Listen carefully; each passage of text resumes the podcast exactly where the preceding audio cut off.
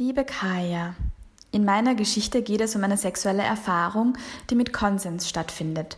Dafür werde ich sexuelle Handlungen detaillierter beschreiben und möchte es vorab explizit sagen, damit jeder und jeder selbst entscheiden kann, ob er oder sie das hören möchte.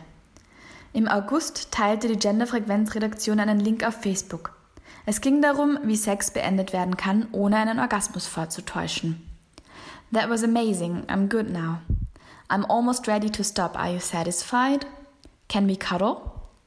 Das sind nur drei Beispiele von mehreren, die mir noch immer gut gefallen. Der Post stieß bei mir auf so viel Begeisterung, dass ich ihn mit meinem Beziehungsmenschen, den Menschen, mit denen ich gerade Sex habe, teilte. Wir waren uns alle einig, dass es enorm wichtig ist, darüber zu reden und wir auf jeden Fall so ehrlich zueinander sein können, dass es nicht notwendig ist, etwas vorzutäuschen. Wir reden natürlich miteinander. Natürlich. Aber Sex ist nicht gleich Sex. Während es manchmal sehr lustvoll ist und wir uns voll und ganz aufeinander einlassen können, fällt es uns ein anderes Mal schwerer. Wir liegen kuschelnd nebeneinander, wir fangen an, uns zu küssen. Ich möchte den dominanteren Part übernehmen und gebe ihm zu verstehen, dass es mir gefallen würde, wenn er devot ist. Wir genießen dieses Spiel und haben Orgasmen ohne Penetrationssex. Orgasmen sind in unserem Verständnis nicht mit Ejakulation gleichzusetzen. Wir drehen das Spiel um und er ist über mir. Obwohl wir uns noch nicht so lange kennen, gibt es diese unglaubliche Vertrautheit und Nähe zwischen uns. Ich weiß nicht mehr, ob er mich gefragt hat oder umgekehrt. Hättest du auch Lust auf Penetrationssex? Wir fragen immer erst, bevor wir etwas verändern. Verbal oder nonverbal. Auf jeden Fall wollen wir es beide.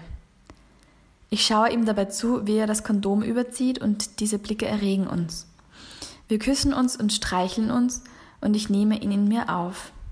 Unsere Körper liegen ineinander verschlungen da und finden ihren Rhythmus. Ich merke alsbald, dass etwas nicht stimmt. Es zwickt und fühlt sich unangenehm an. Wir versuchen die Position seines Penis zu ändern, aber es verbessert die Situation nicht. Durch die Fokusverschiebung auf das unangenehme Gefühl verliere ich die Lust und konzentriere mich nicht mehr auf uns. Ich werde abgelenkt. Es tut weh. Ich habe Schmerzen. Aber ich sage nichts. Er weiß, dass es diese eine Position gibt, die mir besonders gefällt und fragt mich durch eine Geste, ob ich das möchte. Ich schüttle nur den Kopf. Ich will, dass es aufhört. Mir fehlen die Worte. Der Gedanke konkretisiert sich in meinem Kopf, aber findet nicht seinen Weg nach draußen. Panik steigt auf. Ich als aufgeklärte, starke und selbstbewusste Feministin mache gerade etwas, das mir nicht gefällt. Ich habe nicht konsensualen Sex. Ich habe weiterhin Sex, obwohl ich das nicht mehr möchte. In meinem Kopf heulen diverse Alarmglocken auf. Mehrere Stimmen gleichzeitig reden auf mich ein. Zumindest in meinem Kopf. Stopp, hör auf, du musst es ihm sagen. Er versteht es und dann reden wir darüber. Sofort aufhören. Denk an den Facebook-Post der Genderfrequenz. Wir haben darüber geredet. Aufhören, aufhören, aufhören. All das passiert nur in meinem Kopf. Die Situation überfordert mich. Ich fange an zu weinen. In der nächsten Sekunde merkt er diese Veränderung und verlässt augenblicklich meinen Körper. Ganz behutsam fragt er nach, ob ich Schmerzen habe und ob er mich streicheln darf. Ich schüttle erneut den Kopf. Ich weine und kann nicht mehr aufhören. Die Alarmglocken und Stimmen in meinem Kopf beruhigen sich nur langsam. Eine gefühlte Ewigkeit liege ich nur da und weine, bedecke meinen Körper mit der Bettdecke und fühle mich unwohl. Ich ekele mich vor mir selbst. Ich weine. Ich möchte, dass er etwas sagt, aber er bleibt stumm. Die Situation ist nicht mehr auszuhalten. Nach über 20 Minuten verlasse ich den Raum. Was nun? Zurück ins Schlafzimmer? Soll ich anfangen zu reden? Wie kann ich mich beruhigen? Was machen wir mit dieser verfahrenen Situation? Tief durchatmen, beruhigen. Wir können miteinander reden, das weiß ich. Es ist uns beiden wichtig, dass wir auch über diese Situation reden. Das weiß ich auch. Nochmal tief durchatmen und zurück ins Schlafzimmer. Er ist nicht mehr da. Auch für ihn war es wichtig, den Ort kurz zu verlassen, um klarzukommen. Ich sitze noch nicht auf dem Bett, als er, auch er wieder in der Türe steht und fragt, ob ich möchte, dass er zurückkommt. Ich nicke. Wir schaffen es tatsächlich, über das gerade Geschehene zu sprechen. Ich erkläre ihm, dass ich meinen eigenen Ansprüchen nicht gerecht wurde und mich das zusätzlich verletzt und in Panik versetzt hat. Ich erzähle ihm auch von Erfahrungen und Erinnerungen, die bei mir getriggert wurden, von denen er nichts wissen konnte. Er beschreibt mir, welche Ängste er hatte, als er mich weinen sah und warum er in eine Art Schockstarre verfiel. So weit wie möglich klären wir die Lage noch in dieser Nacht. Irgendwann schlafe ich vor Erschöpfung ein.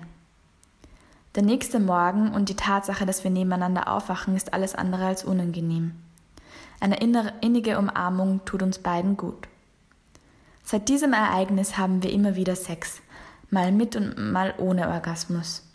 Who cares? Uns gefällt es und es geht uns gut damit. Ich höre mittlerweile noch viel genauer hin, ob ich gerade wirklich Lust auf Sex habe und ob sich währenddessen etwas verändert. Das funktioniert sehr gut für uns. Im Nachhinein würde ich behaupten, dass dieses Erlebnis uns eine neue Ebene eröffnet hat und wir noch vertrauter miteinander umgehen. An dieser Stelle möchte ich nochmal für, diese möchte ich nochmal für diesen Facebook-Post danken, der mir verdeutlicht hat, welche unterschiedliche Varianten es gibt, Sex zu beenden und es trotzdem schön miteinander sein kann. Ich habe selbst erfahren müssen, dass ein oberflächlicher Austausch dieses Links und ein kurzes Gespräch über Messenger nicht ausreichte. Daher kann ich allen Kajas nur empfehlen, sich intensiver mit solchen Situationen vorab auseinanderzusetzen. Ich möchte mich gerne auch bei den Kajas im Studio bedanken, die mir einen Teil der Geschichte ermöglichen und mein Sprachrohr sind. Danke auch an alle anderen Kajas dafür, dass ihr mir zugehört habt.